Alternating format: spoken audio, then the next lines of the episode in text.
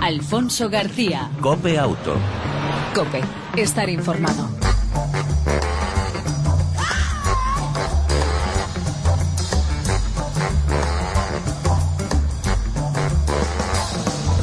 Hola, ¿qué tal? ¿Cómo estás? Bienvenido una semana más a este tiempo de radio dedicado al, al mundo del motor en las dos y en las cuatro ruedas.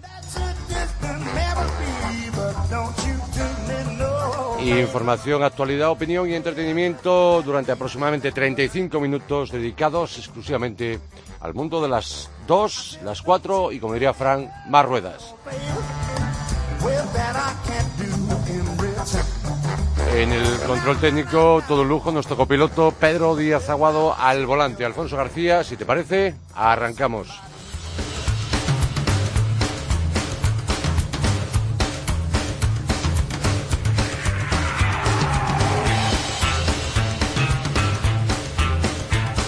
Y lo hacemos, como es habitual, con noticias como, por ejemplo, cambios de carril más seguros. La empresa Bosch ha comenzado la producción en serie de un asistente de cambio de carril que funciona como un sensor de radar trasero, el MRR. Esta tecnología cubre el ángulo muerto del vehículo que queda entre la zona lateral justo detrás del mismo y un fabricante europeo de automóviles ya está equipando el sistema de Bosch en uno de sus modelos de tamaño medio. Ha montado dos sensores traseros que vigilan la zona lateral y trasera cuando otro vehículo se aproxima a mayor velocidad por detrás o se sitúa en el ángulo muerto, una señal luminosa en el retrovisor del lado correspondiente avisa al conductor y se activa el intermitente. El asistente de cambio de carril emite un aviso acústico y vibratorio. Perdón. Además, el sistema trasero tiene más funcionalidades, se combina con el de alerta de tráfico transversal de Bosch y ayuda en las maniobras de marcha atrás al aparcar en batería cuando hay poca visión. Más noticias, menos conductores en las aulas. El año pasado, 31.722 conductores realizaron cursos de recuperación parcial de puntos, lo que supone casi un 10% menos de lo previsto por la DGT. Y 40.930 conductores realizaron el curso completo para recuperar el carné. También un 9% menos de lo esperado. Está claro que el permiso por puntos no tiene mucho éxito entre aquellos que pierden.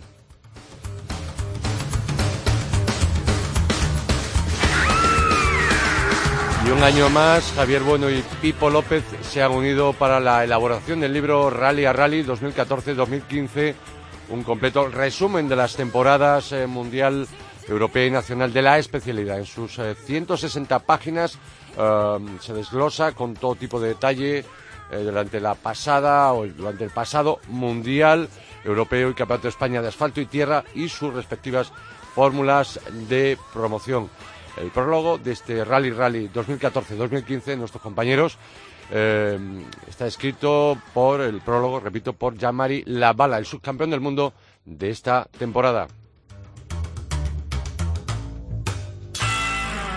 Hay que entregar al cliente las piezas sustituidas en una reparación de garantía mm, o en garantía. Pues bien, Anfa, eh, la Asociación Nacional de Vendedores de Vehículos a Motor, dice que la entrega de las piezas sustituidas al cliente tras una reparación es de obligado cumplimiento por regla general, salvo que el propietario del vehículo haya renunciado previamente a este derecho. No obstante, cuando se trata de una operación en garantía, las cosas cambian y el comprador del vehículo no tendría mm, tal derecho a que se le entreguen las piezas. Y entramos en el mundo de las dos ruedas, lo que le gusta muchísimo y particularmente a Pedro Díaz Aguado, nuestro control técnico. Eh, Honda, que alcanza los 300 millones de motocicletas en todo el mundo. Ha alcanzado esa producción, un acontecimiento histórico para la compañía, una unidad de Goldwing 40 Anniversary Edition, fabricada en la, en la planta de Kumamoto, se convirtió en la unidad 300 millones producida por Opel a nivel global. La cifra de 300 millones de unidades eh, producidas se ha alcanzado en 66 años después de que Honda empezase a fabricar motocicletas allá por 1949 con la Dream Type D.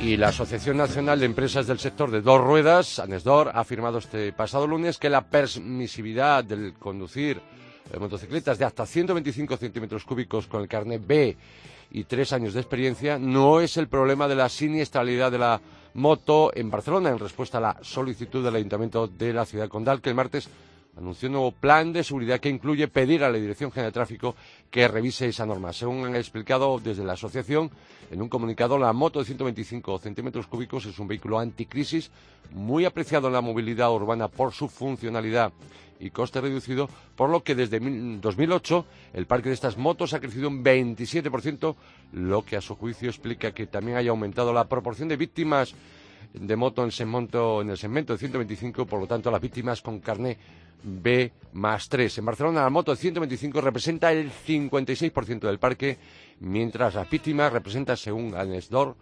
porcentajes inferiores. Y ya para cerrar este bloque de noticias más destacadas en los últimos días y en las últimas horas en el mundo del motor, y siguiendo con las dos ruedas, las ventas de motocicletas y ciclomotores eh, usados se sitúan en más allá de 271.000 unidades durante los diez primeros meses del año, lo que supone un aumento del 6,9% respecto a los datos del mismo periodo de 2013, según datos del Instituto de Estudios de Automoción para Motos Net. Y eh, un detalle, el precio medio de las motos y motocicletas, en este caso ciclomotores, usados en España se situó en 3.840 euros el pasado mes de octubre, un 0,6% más. Las motos de segunda mano eh, registraron un coste medio de 3.964 euros mm, el mes pasado, un 0,5% más, y los ciclomotores eh, de 1.039 euros, un 1,7% más de media. Hasta aquí las noticias y entramos en materia para hablar de algo que no debe nunca dejarte tirado.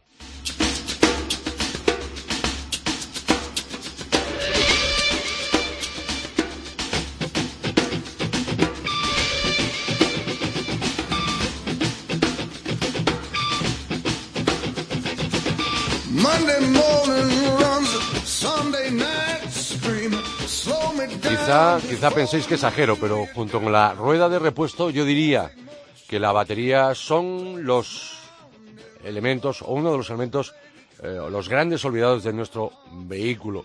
No les prestamos atención, el mínimo mantenimiento para que no nos fallen en eso que, en ese momento que más lo necesitamos.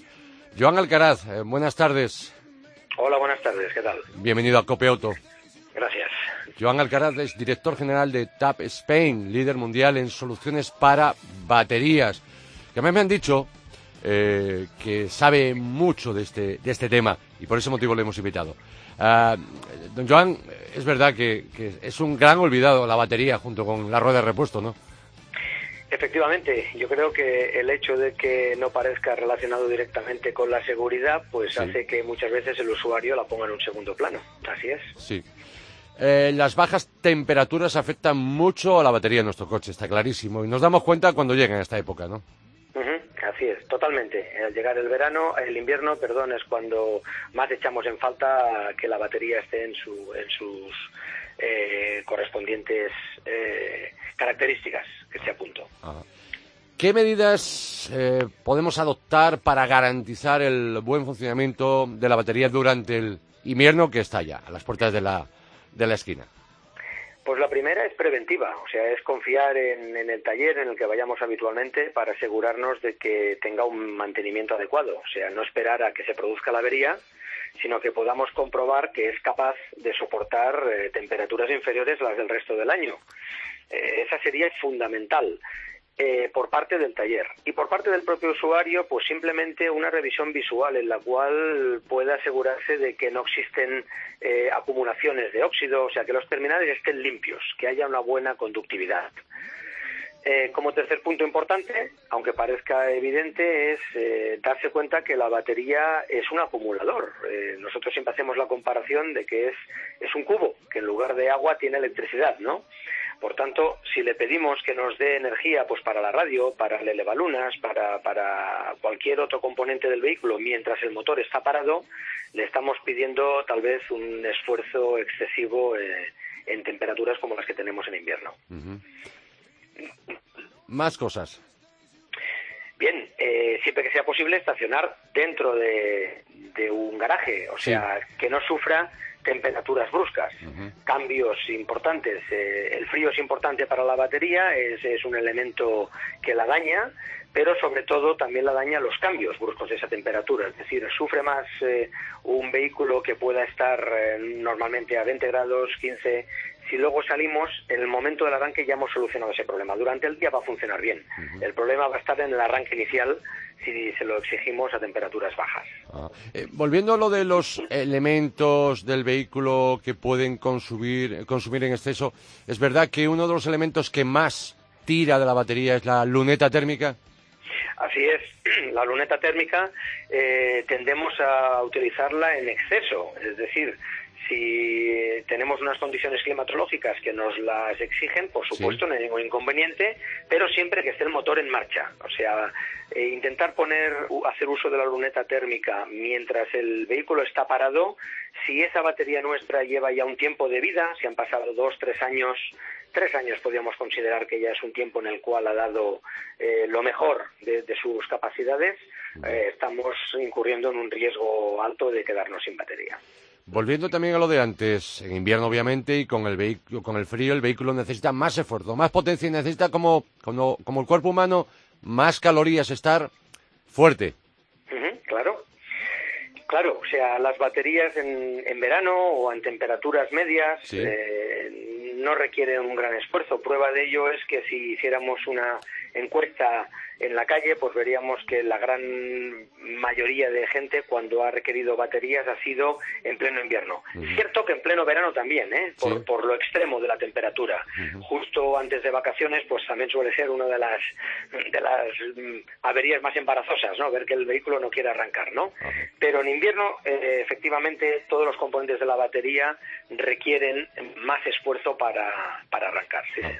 Ah, ¿Podríamos como conductor, como usuario de un vehículo a motor, mm, ver o mm, comprobar algún síntoma de que una batería no está bien y que nos puede alertar de que en un en plazo breve nos puede dejar tirados?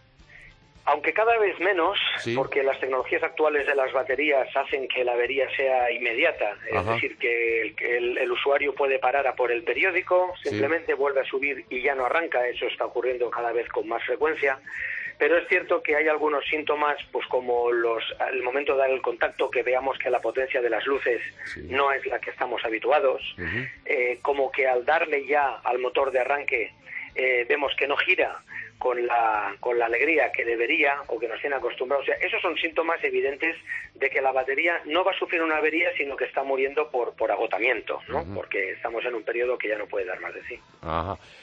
Eh, ¿Podríamos hablar de baterías específicas para el invierno?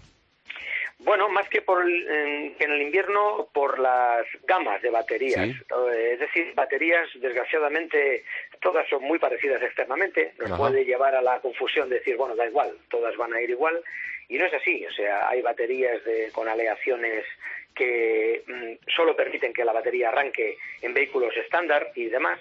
Pero tenemos que tener en cuenta que hoy día la mayoría de vehículos que circulan en el parque español son vehículos con una gran cantidad de centralitas electrónicas, todo funciona por módulos y por tanto eh, la presencia de la batería en esos vehículos es, fundamental, es un, es un elemento muy importante. Entonces, ahora hay baterías ya híbridas, eh, como es el caso de las nuestras, de las TAP, y de las de última generación que serían baterías llamadas de calcio-calcio. Eh, esas baterías lo que nos proporcionan en general es hasta un 30% más de potencia, que en invierno es cuando, cuando se puede disfrutar de ella. Otra cuestión, ahora que por la crisis o por necesidades del guion nos vemos obligados a dejar el vehículo aparcado durante el resto de la semana y solo utilizarlo el fin de semana, nos encontramos que, que bueno, que, que, que, pensamos que la batería está baja. Eh, ¿Cómo podríamos o cómo deberíamos recargarla? Eh, alguna solución para que esa batería esté bien cuando no hacemos un uso diario del coche? Eso es eh, exactamente, esa sería la, solución, aunque lo cierto es que la mayor, en la mayoría de los casos, pues no es así, ¿no? No todo el mundo tiene la posibilidad de conectar cerca de donde está aparcado el vehículo un cargador, pero esa es la solución óptima, o sea, aquel que tenga esa posibilidad, por el motivo que sea, usa el vehículo solo los fines de semana o con menor frecuencia que lo hacía anteriormente, eh, el hecho de darle una, una, lo que se le llamaría una carga de mantenimiento, eh, que suele ser, para que sea algo muy fácil para todo el mundo de tener en cuenta, un 10% de la capacidad. Es decir, si estamos hablando de una batería de 70 amperios, pues hay que cargarla a 7 amperios. Eso es suficiente para que se mantenga en condiciones eh, la batería va, a conseguir que la merma que sufre por frío quede compensada con esa carga de, mantenimiento. Y una pregunta que habitualmente podemos denominar como del millón. Eh, ¿Cuánto dura una batería? ¿Qué vida tiene? Pues es la del millón, sí señor. El día que tengamos eso resuelto, la vamos a tener mucho más fácil. Va, va muy en función de dos, dos parámetros. Principalmente, como antes he mencionado, que las baterías hoy día hay gamas absolutamente diversas. Podemos coger una batería de una gama muy básica que nos va a cubrir las necesidades, pero que la duración puede ser muy corta. Cuando digo muy corta estoy hablando alrededor de un año, año y medio, está ocurriendo. O coger una batería de altas prestaciones que hablaríamos de una duración en torno entre los cuatro y los cinco años. Todo ese abanico ahí influye en gran manera también el uso del, del, usuario, eh, nunca mejor dicho, del vehículo. Si usamos por la noche, por supuesto, mm, la vida va a ser menor, puesto que estará todo constantemente pidiéndole más esfuerzo, más demanda por luces, por otros elementos. Eh, si se conduce regularmente, diariamente y de día, mm, la batería sufre menos. O sea, hay multitud de parámetros que van a hacer que la vida media de nuestra batería cambie por exceso o por defecto. Pero si tendríamos que dar un dato genérico, diría que una batería normal, en condiciones normales, hoy día se sitúa entre los tres años y los cuatro años de vida. cuatro años. Eh, don Joan Alcaraz, repito, director general de TAV Spain, líder mundial en soluciones para baterías. Ah, ¿Se nos ha quedado algo en el tintero? ¿Alguna recomendación final general? Bien, pues yo tendría que romper una lanza en favor de, nuestros queridos talleres. Es decir, creo que sigue siendo muy importante tener en cuenta que quien mejor conoce nuestro vehículo no somos nosotros, es, nuestro taller.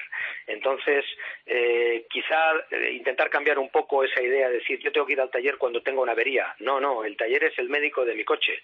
O sea, por tanto, ahora mismo, como usted muy bien dice, que vamos a entrar en, época de invierno o estamos ya en ella, eh, hay que ir al taller, hay que pedirle que nos haga una revisión no solo de la batería, sino de todo el circuito eléctrico, y esa será la mejor garantía de que podamos pasar este periodo sin, sin problemas. Pues Joan Alcaraz, muchas gracias, sobre todo por ese consejo final. No solamente la batería, que es muy importante, sino el resto del, equipo eléctrico y que el vehículo esté a punto. Así es. Repito, muchas gracias por atender la llamada de Copiautos y hasta una próxima ocasión. Un placer, buenas tardes. Gracias, un saludo. Alfonso García. Cope Auto. Cope, estar informado.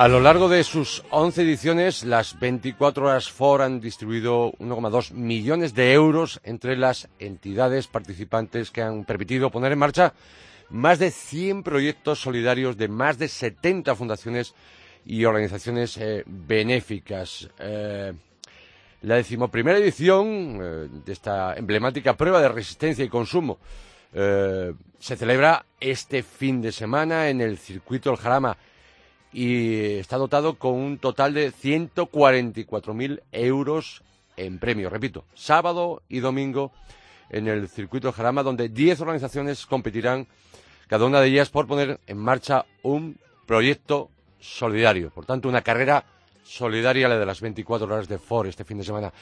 Queremos saber algunos detalles más y para ello contamos con Víctor Visione, jefe de prensa de Ford España. Víctor, bienvenido a Copeauto, ¿cómo estás? Alfonso, encantado de estar con vosotros como siempre. Gracias. Eh, por cierto, Víctor, eh, la carrera como tal arrancó y de forma virtual el pasado lunes, si no mal me equivoco, ¿no? Sí, eh, Pues de hecho arrancó la semana pasada. Y Perdón, la semana pasada, sí. Sí, sí, sí. Y, ha concluido hoy, eh, que es un poco como en términos de Fórmula 1 sería nuestra Q3, eh, para, para establecer eh, el orden de, salida de, de, la prueba real y después también pues con un premio para los que más seguidores han conseguido en Facebook de mil euros aportados por nuestro proveedor de neumáticos Continental. ha sido una forma pues muy muy interesante y muy apasionante de, de iniciar esta, esta prueba. Y de esa forma se ha configurado la parrilla de salida eh, para la salida el próximo, me equivoco, viernes, el viernes. Viernes, el viernes, sí, viernes a las 4 de la tarde. viernes 4 de la tarde hasta el sábado a las 4 de, la tarde, exactamente. Viernes, banderazo de salida, 4 de la tarde. ¿Y eh, cómo está esa parrilla? ¿Cómo se configura, mm, Víctor? ¿Cómo se configura esa parrilla de salida a las 24 horas de Ford? Pues ha sido muy reñida la, la lucha, y, pero finalmente hay que decir que la Fundación Aladina eh, han sido el equipo que, más seguidores han conseguido y por lo tanto son los que los que saldrán en, primera posición. Siendo una, una prueba de, larga duración, pues en realidad el, orden de, salida pues no es tan importante, pero ciertamente los mil euros que, se lleva la fundación para sus proyectos seguro que serán muy bien recibidos eh, por todas aquellas personas que se benefician de su actividad. Recordemos, para aquellos que desconozcan, yo dudo que a estas alturas de la película, eh, ya diez ediciones más esta de este año, la decimoprimera, ¿en qué consiste? ¿Cuál, ¿En qué consiste esta eh, eh, carrera, esta, estas 24 horas de Ford? Bueno, esta es una prueba atípica, porque es una prueba en la cual, eh, bueno, lejos de lo que uno podría pensar, pues un circuito de carreras, tal, pues no es una prueba que, en la que prime la velocidad. Es una prueba en la que sobre todo prima la, labor de equipo, eh, la disciplina, la estrategia, porque se trata con una cantidad de, combustible eh, que todavía es secreta, que no la revelaremos hasta unos minutos antes de la, de la salida. cada equipo tiene que dar el máximo número de vueltas durante 24 horas. Eh, esto implica que tienen que hacer una conducción muy muy eficiente, eh, pues conservando al máximo eh, el combustible, también los neumáticos que están limitados, entonces tampoco pueden pueden ahí gastar, quemar, quemar goma. eh, entonces es una prueba en la cual eh, participan en cada equipo 10 pilotos, 10 eh, pilotos que, que, se reúnen en un colectivo muy variopinto, ¿no? Porque hay algunos eh, famosos, embajadores de las diferentes ONGs, eh, hay compañeros de la prensa, hay pues concesionarios, anfitriones de Ford, patrocinadores. Básicamente es un, es un equipo variopinto que, que normalmente no, no se conocen previamente, que tienen que integrarse allí, eh, establecer pues una, una relación de, equipo, todos ellos siempre animados y apoyados por la gente de la ONG que, ven que, tienen que tienen en las manos de su equipo pues el poder optar a los 38.000 euros que se lleva el que el que quede primero. Y, bueno pues eh, ya te digo es muy emocionante, muy apasionante. El hecho es que en, la mayor parte de las de las ediciones que hemos celebrado hasta la fecha, eh, eh, al final, después de 24 horas, las diferencias entre, entre los primeros son de segundos y de hecho alguna vez incluso han acabado al sprint. Es, es, increíble el nivel de, de, competitividad que, desarrollan los equipos durante durante estas 24 horas y la, y la excelente labor de, equipo que, se desarrolla. Eh, recordemos, los partners, los socios técnicos de estas 24 horas de Ford eh, son BP y eh, Continental, además el RACE que cede gratuitamente el circuito del Jarama. En efecto, tenemos tres, tres socios que ya llevan tiempo con nosotros colaborando de, distinta forma y, bueno, pues gracias a los cuales pues hay que decir que, que, sin ellos no esto no, no podría llevarse a cabo y, y luego pues eh, hay que recordar pues que, todo esto este año va a tener una novedad adicional que es que se celebra eh, a los mandos del nuevo Formondeo que estamos justo ahora en pleno lanzamiento en su versión turbo diésel de 2 litros y 180 caballos y dotado también de todas las tecnologías para, para asegurar y garantizar la, la seguridad de, todos los participantes durante toda la prueba que, este año pues va a ser especialmente dura, pues porque las previsiones meteorológicas eh, anticipan un, fin de semana lluvioso y bueno, pues será un reto más que tendrán que superar los eh, los 100 participantes que, que estarán allí durante 24 horas en el circuito del Jarama.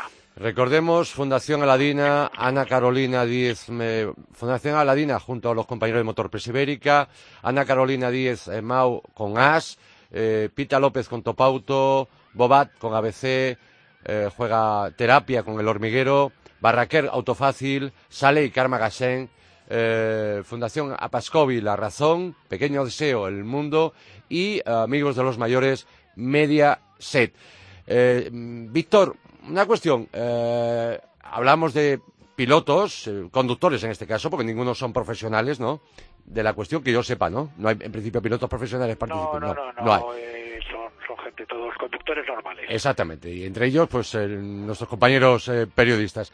Decir que también hay famosos. Eh, ¿Quién vamos a poder ver a este viernes y sábado en el circuito del Jarama? Pues sí, nosotros agradecemos mucho la, la, presencia y el apoyo y el empuje que siempre las, las caras conocidas dan, a este evento, ¿no? eh, este fin de semana ya tenemos confirmadas la, presencia pues de gente tan conocida pues como puede ser el Gran Wyoming, eh, Joaquín Prat, eh, famoso hombre de negro Pablo Ibáñez con, con su equipo patrocinado por Hormiguero, eh, ¿qué, más? Emilio de Villota, que evidentemente pues eh, es, es, el, más piloto de, de los que están presentes, ¿no? Eh, Antonio Lobato, pues que también pues tiene su, su deje de, la Fórmula 1, eh, Ángel Rouco, Miguel Temprano, Ramón Arangüena, un montón de, caras eh, muy muy conocidas que, que, con su presencia totalmente desinteresada apoyan esta esta iniciativa que, que sin duda la pues la guinda del pastel de lo que es la actividad social corporativa de Ford en España. Por supuesto, excuso decirte, eh, deciros que eh, la entrada es gratuita. Cualquiera puede acercarse al circuito del Jarama, ¿no? Este, este viernes y sábado. Eh, cualquiera puede acercarse y será muy bien recibido. creo que, todos los equipos, las fundaciones. Además, el sábado por la mañana organizaremos una una sesión en la cual pues las diferentes eh, organizaciones fundaciones presentes eh, expondrán sus eh, sus proyectos llevará allí pues gente de la que participa de sus proyectos. Es una actividad que, que también pues dentro de, de la función de apoyo a estas organizaciones, pues queremos que utilicen las 24 horas como una plataforma para, para darse a conocer y, y, reforzar su actividad, que, que es es increíble, la verdad es lo que hacen esta gente es, absolutamente increíble. Pues Víctor Pisione, jefe de prensa de Ford en España, alma mater de estas 24 horas Ford, a partir de las 4 de la tarde, banderazo de salida al circuito del Jarama en la capital de España. Eh, estoy casi convencido que va a ser un año más, la decimoprimera edición, de un éxito de una carrera, por encima de todo, solidaria pues sí, esperamos que, que sea un éxito pues de, asistencia, que la gente lo pase bien, que, que, que, al final pues el que más se esfuerce se lleve esa recompensa. Y bueno, hay que me gustaría concluir con una, un mensaje y es que todos los que van mm, se llevan algo. O sea, a partir simplemente por hecho estar allí ya todas las organizaciones se llevan 9.000 euros y que, y que bueno, pues con esto nosotros ya nos quedamos muy satisfechos de pensar de que toda esta, todo este esfuerzo que vuelcan siempre para todos va a tener eh, una compensación. Pues ahí nos vemos en el circuito del Jarama en las 24 horas de Foro. Un saludo, Víctor. Muchísimas gracias, Alfonso. Gracias.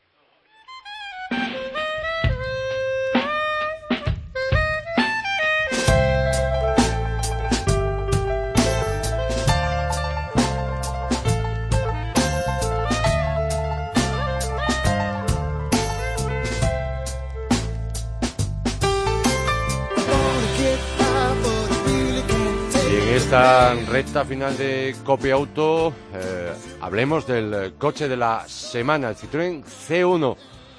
Un coche de 3,47 metros de largo, sencillo, fácil de maniobrar. Eh, ahora el C1 es más colorista, más personalizable. Podemos optar por carrocerías bitono. Incluso en opción el techo de lona eléctrico, aunque sí es verdad que después de haberlo probado pierde confort porque mm, presenta más, más ruido. Eh, ahora el C1 nos ha parecido que tiene una mucha mejor estabilidad en frenada brusca, mm, esas juntas de hidratación la supera mucho mejor a una determinada velocidad por una nueva suspensión, una nueva dirección.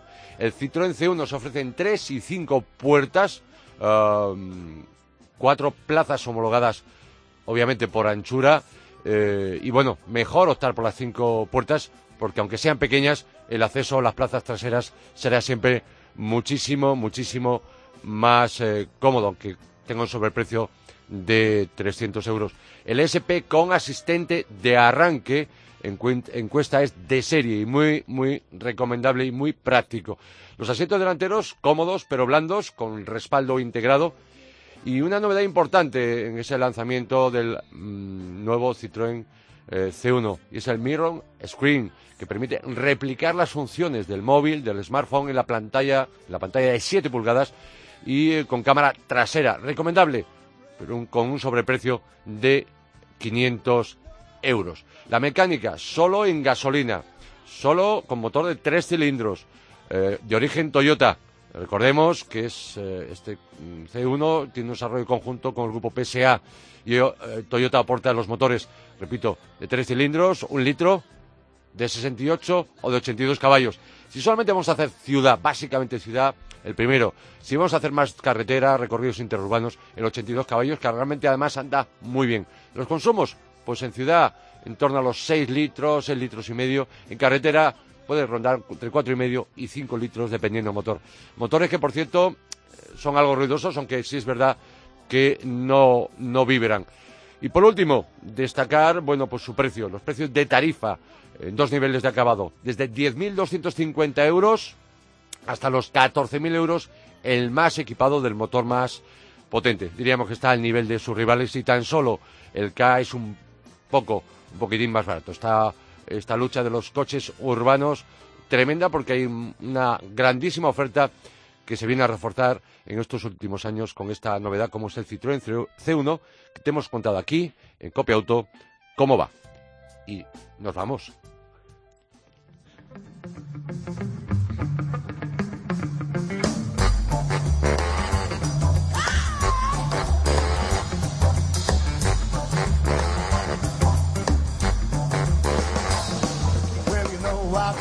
Y nos vamos, Pedro, con una recomendación. ¿Qué hacer si te han robado la, documentación del coche, de tu vehículo? Para reemplazarla, lo primero que debes hacer es acudir a una comisaría y denunciar los hechos con el justificante de la demanda en mano, pues ya puedes circular con tu vehículo de forma provisional. Después, para hacerte con un duplicado de la tarjeta ITV, debes acudir a la Jefatura Provincial de Tráfico acreditando que eres el dueño del vehículo. No te olvides para ello el DNI y solicitar allí un nuevo permiso de circulación y un nuevo informe del coche. Tendrás que abonar unas tasas que rondan los 20 euros y el último paso mm, te permitirá acudir nuevamente como titular a cualquier estación de ITV donde solicitar copia de la tarjeta correspondiente. Lo mejor es que no desvíes ni permitas que nadie te cambie de sitio la documentación del coche, porque si no, es todo un dolor de cabeza. En el control técnico, como siempre, nuestro copiloto de lujo y motorista de pro, motero, motero de pro, Pedro Díaz Aguado. Ya sabes, te esperamos en la próxima entrega de Copiauto y mientras tanto, disfruta, si puedes, de tu vehículo y de los tuyos. Chao, un saludo de Alfonso García.